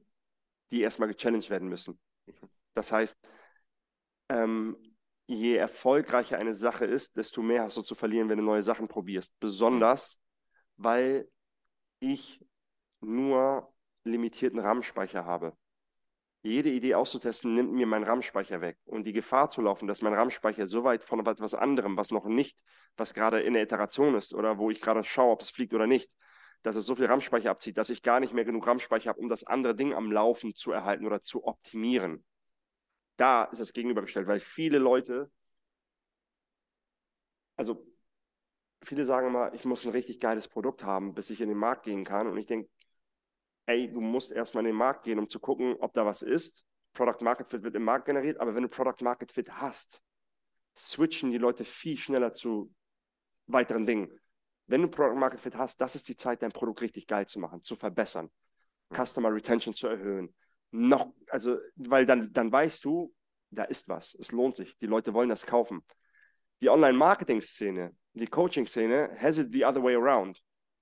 Die wollen, wenn sie Product Market Fit haben, pushen die etwas, bis ihnen das um die Ohren fliegt, bis sie Service Delivery nicht mehr hinterherkommen, bis das nicht mehr geht, dann stirbt es und dann sagen die, okay, jetzt brauche ich was ganz Neues. So. Das heißt, jede Opportunität, die sich mir gibt, muss sich anhand der bestehenden Opportunitätskosten messen. Könnte das das challengen? Und das ist ganz einfach. Ich schaue mir ähm, den Impact, den es haben könnte, gemessen an den Firmenzielen immer. Du brauchst immer eine, eine, etwas, woran du etwas misst. Also Impact, den es haben könnte. Der Effort, den es braucht, um diese Hypothese zu vertesten und Probability des Eintreffens. Und dann kannst du einfach eine Formel daraus rechnen, wo ein Score rauskommt und dann kannst du einfach eine, alle deine Ideen listen und die sortieren und dann hast du auf einmal quantifizierbar, what's worth testing. So. In meiner jetzigen Unternehmensgröße. Ich hoffe, wir sprechen in einem Jahr und ich kann dir sagen, ich habe ein Team, das nur darauf angesetzt ist, solche Dinge die ganze Zeit zu testen und zu iterieren. So. Du warst wahrscheinlich einer derjenigen, der mir die beste Antwort auf diese Frage gegeben hat, wie er eben mit diesen einzelnen Opportunitäten und den damit einhergehenden Opportunitätskosten umgeht. Und wenn ich dir so zuhöre, dann wirkst du für mich sehr, sehr analytisch in deiner Art, wie du deinem eigenen Business begegnest. Und du hast ganz am Anfang wiederum von unserem Gespräch einen Begriff gekennzeichnet, nämlich romantisieren. Du wirkst für mich überhaupt nicht romantisieren, wenn es um dein eigenes Geschäft geht. Also du wirkst für mich hardcore analytisch und so wie du es auch im Verhältnis zu deiner Partnerin beschrieben hast, nämlich, hey, ich versuche so rational wie möglich zu entscheiden und es geht mir nur um die beste Entscheidung meinem Business gegenüber. Erinnerst du mich wahnsinnig an eine Person aus Amerika, nämlich an Alex Hormozy mit diesem sehr, sehr analytischen Vorgehen, du grinst. Ich glaube, du mhm. nimmst auch ein gewisses Beispiel an ihm. Und der Sebastian, der uns gegeneinander oder wechselseitig vorgestellt hat, der hat auch kürzlich so was Smartes drunter geschrieben bei LinkedIn unter einen Post von dir oder von der Selina hat er geschrieben, so The German Hormozis oder die deutschen Hormozis. Ja. Und ist es auch so, dass im Endeffekt du und die Selina genau dieses Du abbildet, weil du bist ja schon sehr, sehr, sehr analytisch jetzt in jeder Vorgehensweise. Mm, also natürlich, ich finde es krass, was sie gemacht haben. Ich finde, ich finde das, das ist einfach ein krasses Couple. So. Ähm, die kennt man alle. Also ich glaube, die, die, die haben so, in Deutschland sind die auch jetzt mittlerweile überall angekommen. Das, Sebastian und ich kannten ihn schon sehr früh. Ähm,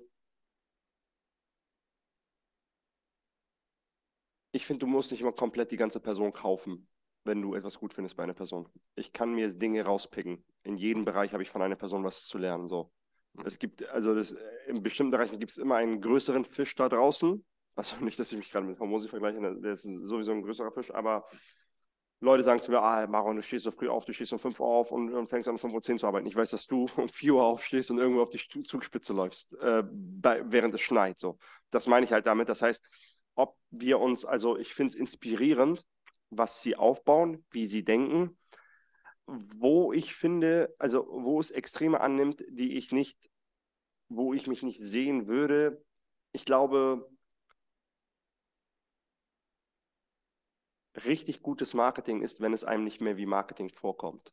Mhm. Und ich glaube, da sind die sehr dieses, wir haben nur geheiratet wegen des Businesses. So, das ist so, also die, die machen ein paar Dinge, wo ich das so, oder ähm, Familie und alles, du solltest nicht nach Hause fahren in den Holidays und das ist mir total egal, weil das sind alles nur Menschen. Wenn ich mit Menschen nicht kann, so denke ich nicht. Für mich ist Familie hat eine viel größere Margin for Error bei mir, weil ich denke, das ist Familie. Und das sind Dinge, die dich einholen werden. Wenn du jetzt in deinem Business und erfolgswarm bist und sagst, ja, nervt mich nicht, würde dich das einholen. Ähm, ich, ich bin jetzt jemand, der sich auch sehr zu, ich weiß nicht, ob es das Alter ist, ich weiß nicht, was es ist. Ich fühle mich stärker zu Werten hinzugezogen, zu Wurzeln, zu Werten, weil ich glaube, dass die westliche Welt dieses höher, weiter, schneller und ich bin der Letzte, der sich als irgendwie links grün versifft nennen würde. So, ich, ich mag schöne Autos, ich mag schöne Uhren, ich mag Geld verdienen, aber trotzdem sind mir Werte wichtig, ist mir eine Foundation wichtig und das sind Dinge so, ich, ich, ich, ich will wieder in die Heimat fliegen, gucken, wo, wo meine Roots sind, was da eigentlich mein Familienstammbau, solche Dinge interessieren mich wieder mehr, weil ich glaube, die westliche Welt ist viel, wird auch immer verstärkt. Mehr Schein, mehr Glamour, Rückgratlosigkeit, sehr opportunistisch alles. Und mir kommt, vielleicht ist auch der amerikanische Dings, mir kommt so vor, dass die auch sehr so sind, dass es bei denen sehr stark so ist. Und da würde ich sagen, da unterscheidet sich das, weil Business, ja, um jeden Preis, ich weiß nicht, ob es um jeden Preis wäre und ich habe das Gefühl, dass es bei denen auf jeden Fall auch ein eindeutiges Ja ist mit um jeden Preis, aber worin sie mich motivieren ist, wie sie als Couple durchziehen, wie sie als Couple miteinander sind und ähm, einfach die, die Größenordnung, in denen sie denken. Aber auch mit Betracht, dass das eigentlich auch extrem gute Marketer sind. Und Marketer sind halt, gutes Marketing ist, wenn du es nicht mehr merkst, dass Marketing ist. Die haben auch alle eine Agenda dahinter. Das heißt, von Anfang an sagt er, I have nothing to sell you, wo ich so denke, das machst du nicht, weil du mich magst. Das machst du, weil du möchtest, dass ich mich bei dir bewerbe und du bei Acquisitions.com. Wir kaufen die Companies und wir bearbeiten eins zu eins. Und das, da muss man halt äh, vorsichtig sein. Das ist jetzt, ich habe keinen Altar von denen, ich finde sie gut, aber ich habe keinen Altar von denen zu Hause, weil, genau, ich pick mir raus, was ich gut finde und den Rest skippe ich. Sehr, sehr differenziert, ja. Ähm, ich fand es cool und es freut mich auch sehr, dass du jetzt diesen Switch zu Werten und Wurzeln gemacht hast. Ich habe gestern ein Podcast-Interview geführt mit dem Gründer und CEO von Roy Donuts, mit dem Enes Schicker. Und Roy mhm. Donuts ist ja der größte Donutladen im deutschsprachigen Raum. Also Krass. Dunkin ist zwar weltweit größer, aber die sind die ja. zweitgrößten mit äh, über 240 Läden in 60 Ländern mittlerweile, in 60 mhm. Städten. Und er hat gesagt, so, mir ist vollkommen egal, ob ich jetzt noch mehr verdiene. Äh, Enes ist 28, hat gesagt, so, ich kann mir jedes Auto kaufen, das ich will. Ich kann mir quasi jedes Haus kaufen, das ich will hat er gesagt. Aber ich habe ein Haus gekauft, wo ich mit meinen Eltern noch in einem Haus zusammenlebe. Gut, er ist Türke und er ist sehr, sehr, ja. sehr religiös und sehr familienbezogen. Ich fand das super impressive und das hat brutal stark mit mir resoniert. Und ich würde gern mit dir über das Thema Werte sprechen, auch über deine Wurzeln sprechen. Und du hast letztens eine Frage adressiert bei Instagram, als ich den Fragesticker reingehauen habe, nämlich als ich mit unserem gemeinsamen Freund Karl Weische ein Interview gemacht habe, nämlich Religion. Und ich würde gerne ja. mit dir auch über das Thema Religion sprechen, weil es etwas ist, das mich jetzt seit zwei Jahren ganz, ganz, ganz intensiv begleitet. Und ich habe gemerkt, mein Leben hat sich auf ganz viele oder in ganz vielen Facetten, in ganz vielen Teilbereichen massiv gebessert. Ich weiß nicht, wie du dem Thema gegenüberstehst. Ich weiß nicht mehr, ob du religiös bist, um ehrlich zu sein, aber das ja. werde ich jetzt sicherlich gleich rausfinden. Ja, also Disclaimer an alle, die religiös sind. Ähm, ich respektiere das vollkommen und das ist was ich hier vertrete, ist nur meine Meinung. Und genau, Meinungen ändern sich, Meinungen, aber das ist mein jetziger Ausschnitt zu der Meinung. Nicht, dass ich jetzt irgendwie, weiß nicht, 666 auf meinem Rücken zeige oder so, aber ähm, meine Meinung zur Religion. Damals habe ich lange Zeit belächelt. Jetzt weiß ich, dass es, ich merke, wie gerade eine Anti-Bewegung zu diesem Individualismus und ich und es gibt nur das, was ich sehen und anfassen kann, habe ich den Eindruck, es kann auch selektive Wahrnehmung sein. Erstmal muss man schauen, was ist Religion? Was versteht man unter dem Wort Religion? Weil die einigen sagen, einige sagen, ja, das ist, welche Religion gehörst du an? Und ich kenne diese Religion, keine Ahnung, Buddhismus, Islam, äh, Christentum, äh, Judentum, das, das ist für mich Religion. Ich glaube, ich schätze mich als religiös ein, nicht weil ich mich mit einer spezifischen Religion identifiziere, aber weil ich spirituell bin und weil ich an spirituelle Dinge glaube. Und ich glaube nicht, die Welt ist nur das, was wir fassen können und, ähm, und, und, und sehen, weil ich würde ja auch kein WLAN sehen, wenn ich kein Handy hätte. Und ich glaube, es gibt Dinge und Sachen, die wir einfach mit unseren Sinnen nicht wahrnehmen können.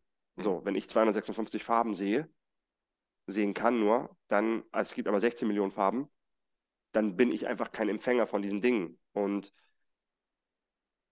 ich, ich, ich liebe es, Evolutionstheorie zu lesen und, und, und, und, und habe auch viele, messe auch viele Entscheidungen daran. Das hilft mir auch im Unternehmertum sehr viel. Aber ich glaube, dass Religion was Gutes ist und ich glaube, dass wenn man Religion, dass wenn Leute Religion, dass, dass es Leuten sehr viel Halt geben kann und sehr viel Struktur geben kann und sehr viel Ordnung geben kann und sehr viel Werte geben kann.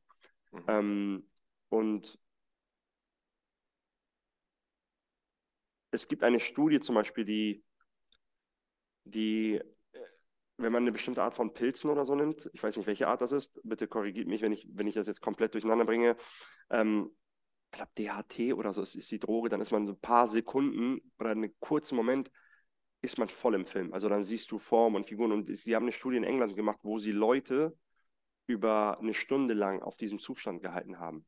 Und bisher hat man immer angenommen, dass Menschen immer nur das sehen, was sie bereits erlebt haben, also was bereits in dem Gehirn ist. Dass das irgendwie wieder hochgekommen ist, weil bestimmte Gehirnregionen dann angeregt wurden und das wir gesehen haben. Aber in der Studie ist rausgekommen, dass alle Probanden durch die Bank weg gleiche Gestalten und Formen gesehen haben, die versucht haben, mit denen zu kommunizieren. Und dann gibt es die Theorie, dass sie sagen, die haben zu einer, zu einer Dimension Kontakt aufgenommen, die für uns nicht sichtbar ist. Und jetzt könnte you can go anywhere from here. Dass du sagst, darum denke ich manchmal, hat die Person an mich gedacht. Darum denke ich, oh, heute ist ein komischer Tag und drei Personen sagen, bei mir auch. So, was ist das, was wir nicht sehen? Und dann denke ich, das ist Spiritualität. Bei mir Spiritualität ist, hab immer gute Intentionen, ähm, hab gute Intentionen, just einfach ein guter Human Being sein. Und ähm, das ist für mich Spiritualität. Ich glaube an was Höheres. Ich glaube, die Frage, ob es was Höheres gibt, ich glaube, die Frage, ob es was Höheres gibt oder nicht, kann mit dem menschlichen Sinn mit dem menschlichen Gehirn nicht geklärt werden. Das ist für uns out of scope. Ich bin immer so, ich bin zu sehr realist, dass wenn jemand sagt, ja, und der konnte dann auf Wasser laufen und dann ist das und das passiert, da bin ich so, ich glaube an Religion, aber ich glaube, das sind Dinge, Fabeln, Geschichten, die Menschen sich erzählt haben, damit Werte Generationen überdauern können, damit Werte weitergelebt werden. Und die Intention von diesen Menschen, die das geschrieben haben, die sich das, entschuldige bitte allen, denen ich jetzt auf den Schluss spreche, aber die sich das ausgedacht haben, waren gute Intentionen. Und wenn sie ihren Zweck erfüllt haben, weil wir Menschen, alles hat sich geändert, als wir angefangen haben zu sprechen, weil mit dem Sprechen konnten wir auf einmal Geschichten weitererzählen und plötzlich konnten uns Geschichten überleben. Und dann haben Leute angefangen zu schreiben und diese Geschichten konnten Menschen überleben, die diese Menschen eigentlich davor gewarnt haben, vor Fehlern, die vielleicht immer wieder passiert sind. Wenn jemand zu gierig wird, wenn jemand irgendwie seinen Nächsten umbringt, weil er irgendwas, das, das sind Dinge, die nicht einfach gut sind. Und ich glaube, das wurde dann zu, das wurde dann in Regeln gepackt und das und in unterschiedlichen Weltansichten und das vermischt das mit den Kulturen und so entstehen auf einmal Religion, was ja nichts Schlechtes ist. Und also ich bin nicht religiös im Sinne von Bibel und Koran und diesen Dingen. Auf dem Papier bin ich Moslem, aber ich bin, ich sehe mich nicht. Es wäre respektlos, Moslems gegenüber zu sagen, ich bin religiöser Moslem. So, ich rauche gern Zigarre, nicht immer, aber ab und zu. Ich faste nicht. Ähm, ich äh, ganz viele Dinge, die im Islam stehen, mache ich nicht. Und es wäre respektlos, leben, aber ich glaube an Spiritualität. Ich äh, habe viele esoterische Lektüre gelesen. Ich bin mal den Jakobsweg gelaufen. Diese Themen, das sind so Sachen, die, die, wo ich mich als Religion ansehen würde. Sorry, ich habe jetzt echt lang ausgeholt, aber das war mein Take on it das ist ja auch Ziel des Podcasts, wirklich zu verstehen, wie die Person denkt. Also du könntest jetzt einfach nur ein Statement droppen, aber so hast du ja auch perfekt hergeleitet, warum du zu dieser Meinung kommst. Und ich glaube, das ist ja das Wertvolle dahinter. Ähm, ja. Wir haben ja dieses long, ja, dieses, dieses lange Format, um im Endeffekt diesen Dingen Raum zu geben. Das soll ja jetzt kein 30 Sekunden TikTok-Video oder Instagram-Video ja. sein, sondern das ist ja Longform. Und äh, extrem spannend auch mit dieser, mit dieser Pilz-Analogie. Also da muss ich mich mal beschäftigen. Krass, oder? Äh, ich bin gerade drauf und dran, äh, einen Podcast-Gast zu bekommen, den Christian Angermeier. Das ist ein ziemlich bekannter Venture Capitalist aus, aus Deutschland eigentlich. Der lebt aber in London und der hat eine Firma, die heißt Atai Life Science und die beschäftigt sich eben nur mit, äh, mit diesen Pilzen und mit den Effekten von Pilzen oder von Psychedelika im weitesten Sinne jetzt mal auf eben den menschlichen, auf, auf das menschliche Wirken, auf das menschliche Leben. Und das ist eine Frage, die werde ich mir definitiv aufbehalten und auch dann fürs Briefing mitschicken, weil da werde ich natürlich von jemandem, der sich de facto mit nichts anderem ja. beschäftigt, einfach mal wissen, wie er das auch einschätzt, weil es ist natürlich schon super spannend, vor allem wie du jetzt meintest, so es gibt so Tage, ja, du kennst es vielleicht auch im Gym, wenn die Leute dann sagen so, boah, ich fühle mich heute schwach oder so, ich denke mir, naja, aber die offensichtlichen Umstände waren gut, gut geschlafen, gut gegessen, ja. gut hydriert, eigentlich müsste alles passen, aber wieso ist er und der andere und der nächste auch genauso ja. drauf wie ich irgendwie? Richtig komisch, aber eine spannende These, die auf jeden Fall aufgestellt wurde. Ähm, diese Herleitung von Spiritualität und Religion, ich glaube, da gibt es eine sehr hohe Parallelität. Und es gibt auch einen tollen Autor und Vortragsredner, der heißt Anselm Grün. Der ist im Kloster Münster-Schwarzach, das ist so bei Nürnberg, also im fränkischen mhm. Nordbayern. Und der sagt, Spiritualität und Religion gehen Hand in Hand, denn Religion gibt der Spiritualität nur ein Format. Ähm, mm. Jeder kann für sich die Spiritualität ausleben, aber die Religion gibt im Endeffekt den Rahmen vor. Und das macht ja unsere komplette Gesellschaft. Menschen sind mit zu vielen Optionen häufig überfordert. Ja. Und die Religion gibt einfach nur das, das, Spielfeld, in dem eben gespielt werden darf. Insofern, ja. ich glaube, da ist sehr viel Wahres dran an dem, was du da gesagt hast. Aber ja. jetzt müssen wir ja klar differenzieren zwischen Religion und Spiritualität und den Werten. Und jetzt würde mich mal interessieren, was sind denn für dich so die Core Values in deinem Leben? Welche Werte vertrittst du besonders und wie wirken sich diese Werte auf deine geschäftliche Praxis vielleicht auch tagtäglich aus? Ja. Ähm also ein Hauptwert von mir ist Ownership. Ich mhm. trage volle Verantwortung für meine Handlung und für das, was mir passiert, weil ich möchte einfach nichts glauben, was mir schadet. Und sobald ich das nicht habe, diese volle Verantwortung, gebe ich meine Verantwortung auch in Dinge, die ich nicht kontrollieren kann. Das heißt, mein Credo oder meine Brille, durch die ich das Leben sehe, ist, alles, was mir passiert, alles, was gerade ist, ist eine, ein Resultat all meiner Entscheidungen. So. Jetzt gibt es natürlich welche, die sagen, ey, so Gott bewahre, was ist denn, wenn jemand eine Krebsdiagnose bekommt? Ja, das ist kein Resultat seiner Entscheidung, aber wie man damit umgeht, was dann passiert, ich glaube, Eigenverantwortung ist 70, 30. 70 Dinge, 70 Prozent ist wirklich Eigenverantwortlichkeit, 30 Prozent Zufall, Glück und und und. Ähm, das einmal Ownership, das ist ganz, ganz, ganz wichtig. Das ist immer, egal was, das hat mir immer geholfen egal was, ich habe jetzt keine Angst, wenn meine Firma morgen vor die Wand fährt. Weil ich so denke, okay, ich werde das own und dann, wer weiß, welche Tür sich dann öffnet, wer weiß, was dann passiert. I own it. So, das ist, das ist ganz, ganz wichtig. Und ich merke halt auch, ich kann grundsätzlich besser mit Menschen, die diese Haltung haben, anstatt die mit dem Finger irgendwo hin zeigen und sagen, mhm. das und das und das und das. Das ist ein, ein wichtiger Wert. Ähm, witzig, das, das sind eigentlich Dinge, die ich genau auch bei uns in den Firmenwerten ein, weil ich glaube, du wirst als in der jetzigen Größe es geht immer von oben nach unten, ob du willst oder nicht. Das ist so witzig. Wenn, wenn ich eine bestimmte Art von Witz mache, habe ich plötzlich die Tür geöffnet, dass Mitarbeiter so eine Art von Witz auch machen können. Mhm. Wenn ich eine bestimmte Art von Verhalten an den Tag lege, dann wenn das die Mitarbeiter machen. Ich merke zum Beispiel, dass ich mir immer so ein Oatmeal mache mittags, weil ich denke, das geht super schnell, das ist gesund und ich muss mich, das ist weg aus meinem Kopf. Das mache ich immer Sonntag fünfmal für die Woche vorbereitet und der RAM-Speicher ist frei geworden. Und die fragen nach dem Rezept. So. Und wollen das auch machen. Und das ist halt, du bist immer ein Multiplikator, weil die Leute das imitieren wollen, was du machst, ob du willst oder nicht. Ähm, und unser Grundwert ist einmal, ähm, genau, dieses Ownership ist eines der Grundwerte. Ähm, dann haben wir den Grundwert, ich schiele hier rüber, weil wir die aufgeschrieben haben, Grow or Die. Ich bin jemand, der immer von, wenn Leute sagen, ah, warum wir leben in dieser höher, weiter, schneller Gesellschaft, Das heißt nicht, dass du mehr Geld verdienen musst. Das heißt aber, dass du wachsen musst als Person in irgendeinem Bereich, weil alles, was nicht wächst, stirbt. Und wenn jemand sagt, ah, warum, das ist, das ist die Core von Evolution. Alles, was nicht wächst, stirbt. Es muss wachsen. Wachsen ist dynamisch, das ist Jugend, das ist, so hat Wirt das gesagt. Er meinte, wir müssen wachsen, weil es Dynamik ist, weil es Jugend ist, weil es Flexibilität ist, dass es nicht satt werden. Das heißt, grow or die. Ich will in, in, in, in so vielen Lebensbereichen wie möglich wachsen. Manchmal bewusst lasse ich ein paar Teller langsamer drehen, weil ich weiß, dass ein Teller sehr viel Aufmerksamkeit braucht. So, bei mir war der Teller die letzten ein, zwei Jahre Business. Der hat sehr viel Aufmerksamkeit gebraucht. Das heißt, der Social-Teller war ein bisschen langsamer als sonst. Den Fitness-Teller muss ich drehen, weil das mir die, die Kraft und die Power gibt, den äh, Business-Teller weiterhin am Drehen zu Das ist so mein, mein Operating System, sage ich mal. Ähm, das einmal Tough Love und Radical Transparency. Ähm, ich möchte zu jemandem immer ehrlich sein und nicht um den heißen Brei reden. Das heißt, ähm, Punkt. Das, das ist mir wichtig und ich erwarte auch von jemandem, dass er so zu mir ist. Ähm, Selbstrespekt mir selbst gegenüber, meinem Körper gegenüber, meiner Psyche gegenüber. Ich denke mir ja, du kannst jemanden, jemand kann dich nicht respektieren. Wie sollen Leute dich respektieren, wenn du dich selber nicht respektierst?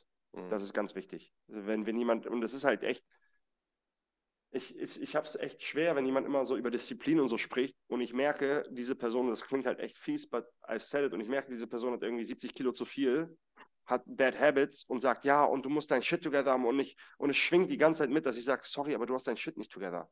Und ich finde das auch nicht gut, dass diese Dinge in der heutigen Gesellschaft gut geredet werden und dass es Body mm. Positivity heißt. Mm. Und ich so sage, das wird in 50 Jahren genau das sein, was vor 50 Jahren die Zigarettenanzeigen waren. Mm. So, weil das ist einfach ungesund. Das heißt nicht, dass jeder ein Sixpack haben muss, um Gottes Willen. Das heißt nicht, dass jeder 100 Kilo auf der Bank drücken muss, um Gottes Willen. Darum geht es gar nicht. Das ist das eine Extrem.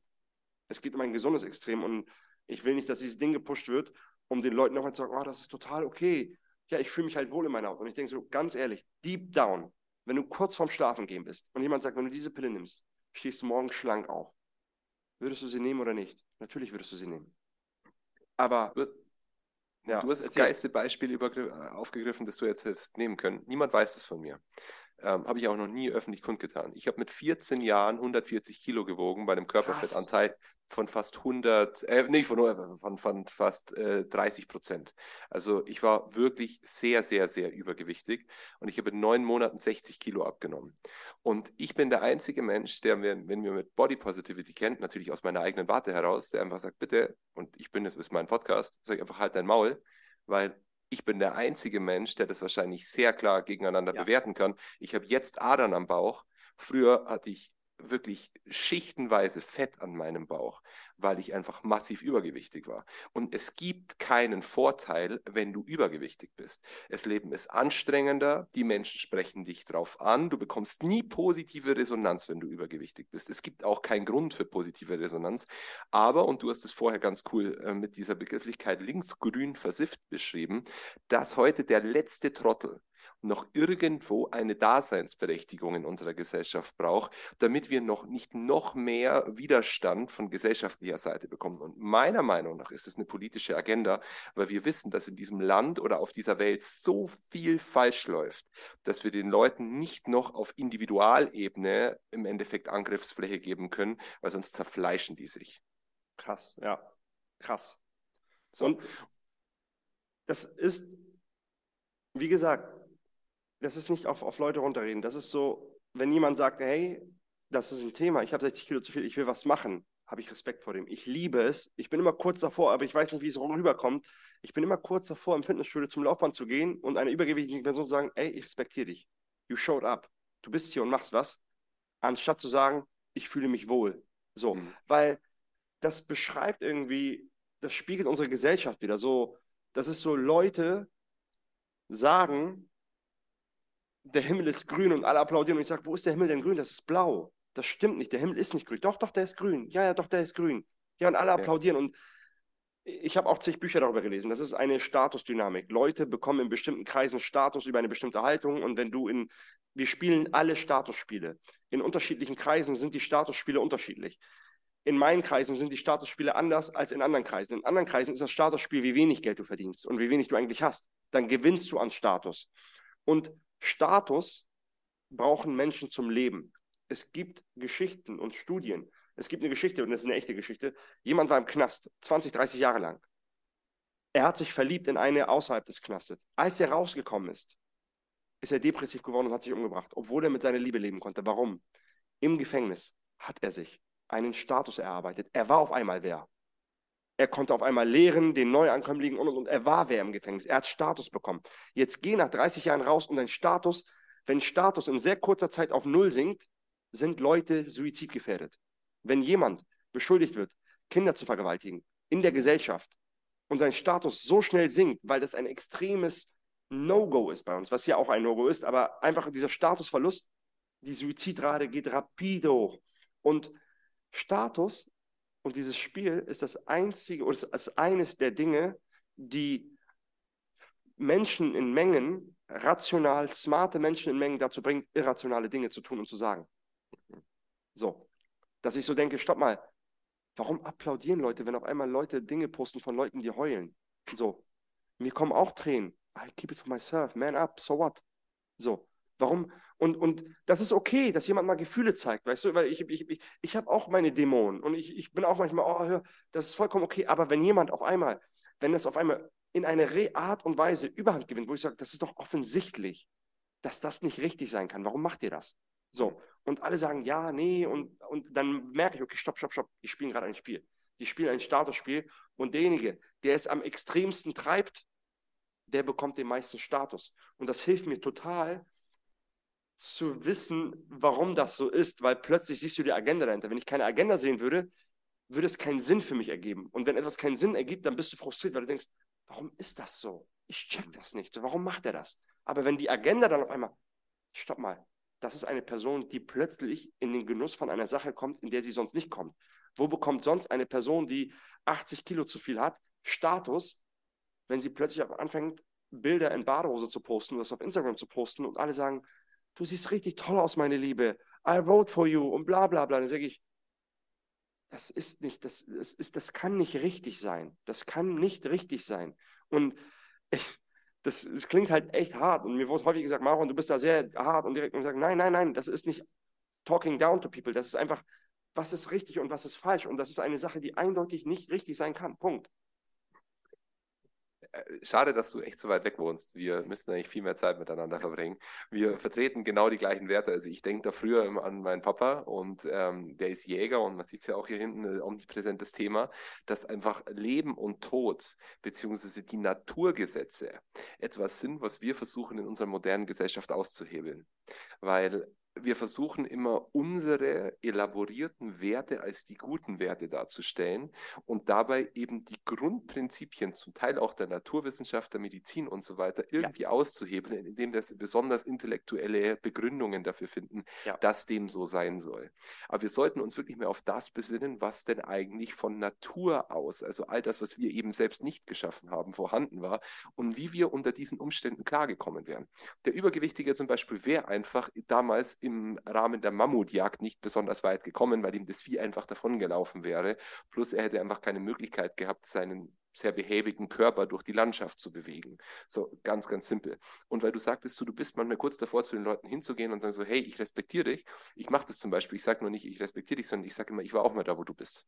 Geil, noch geiler. So, ja, weil ich mache das. Wir ja voll etwas sehen, was passieren kann.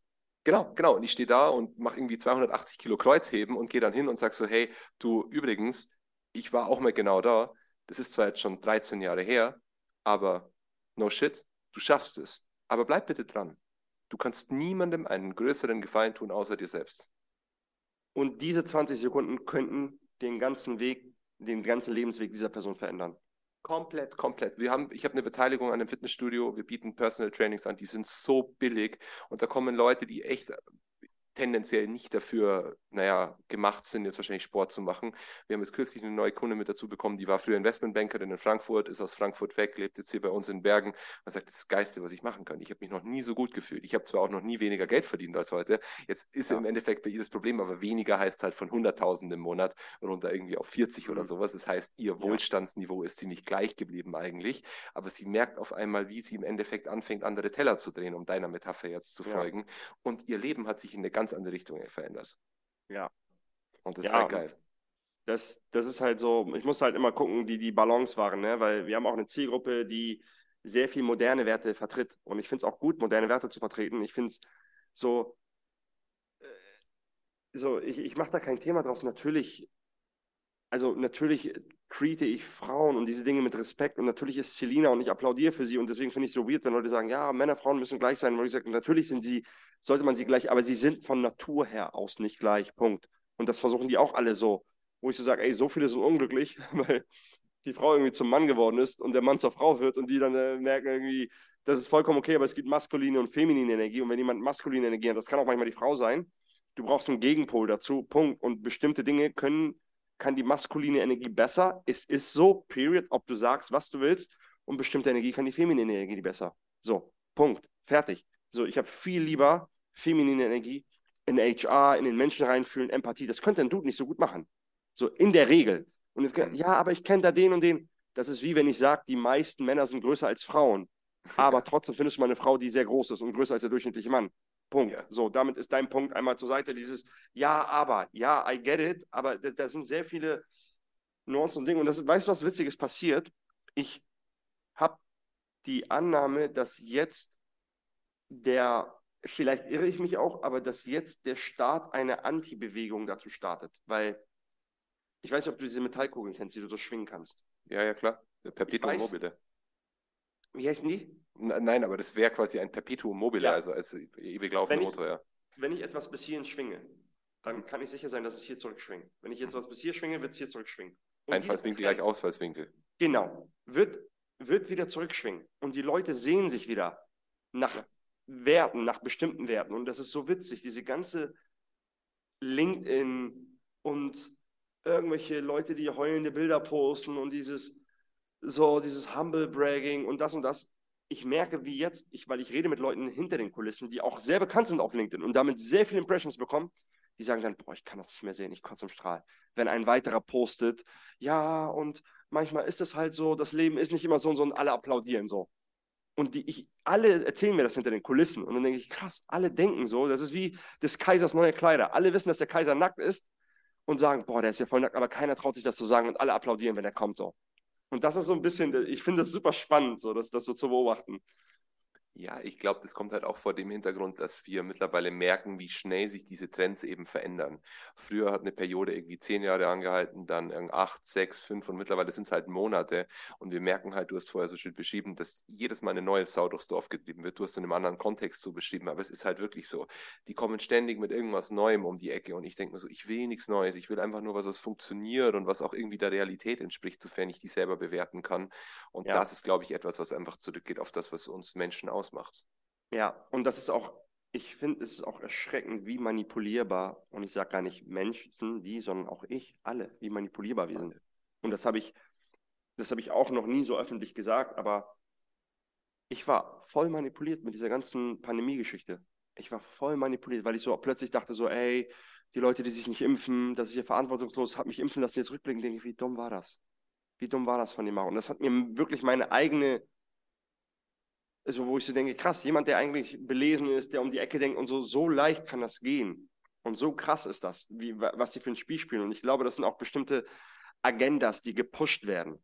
So. Und ich weiß nicht von, von wem, Gesellschaft, keine Ahnung, aber das sind bestimmte Agendas, die gepusht werden und bei denen man applaudiert und wehe, du spielst nicht im Narrativ der, der, des, wehe, du spielst nicht das Tape des Gesellschaft, des, der gesellschaftlichen Narrativ, weil ich denke, Gleichberechtigung, jeder sollte eine Voice haben, das stimmt doch nicht, weil wo ist denn Gleichberechtigung? Und wenn ich sage, ich bin jemand Männliches und ich stehe da und da und da drauf und Leute sagen, ja, das geht gar nicht, wo ist eure Gleichberechtigung? Warum applaudiert da keiner? Warum könnt ihr das nicht so akzeptieren, wie jemand anderes akzeptieren? So, das ist doch eine einseitige Sache, das ist doch eine Gleichberechtigung. So. Eine einseitige Wahrnehmung, wie du schon sagst, ist halt einfach unilateral. Es geht auch um diese selektive Wahrnehmung. Es geht darum, dass nur gesehen werden darf, was auch gesehen werden darf. Und das ist halt schade mittlerweile. Aber wie du sagst, ich glaube, da wird sich auch wieder auf Zeit eine Gegenbewegung etablieren. Und äh, Julian Hosp hat einen schönen Begriff dafür geprägt, nämlich Time Horizon. Wir müssen es einfach nur auf dieser Zeitachse lange ja. genug betrachten und wir werden sehen, das war einfach wieder eine Periode der menschlichen Irrung und Wirrung. Und die Frage ist einfach nur, bleiben wir dabei und betrachten wir die Dinge immer noch so, wie sie sind und nicht, wie sie eben zu sein scheinen. Ja, ich glaube auch ganz fest dran, wenn, wenn doll genug gerüttelt wird. Ich glaube, dass Menschen sehr capable sind, sehr stark sind, wenn sie es sein müssen. Hm. Ja, das heißt, absolut. Wenn doll genug gerüttelt wird, dann werden auch einige Leute wach werden. So. Und das sehe ich immer als, mein, als meinen großen Vorteil. Ich habe mich letztens mit einem Freund getroffen, der war drei Monate herumgereist und er meinte, boah, so krass zu sehen, wie andere Menschen leben und so, das hat mir so viel Dankbarkeit gegeben. Jetzt habe ich wieder voll Bock auf meine Selbstständigkeit und wie privilegiert. Und ich habe ihm zugehört. Ich meinte, cool. Und ich dachte mir selbst, krass, das ist bei mir der Default.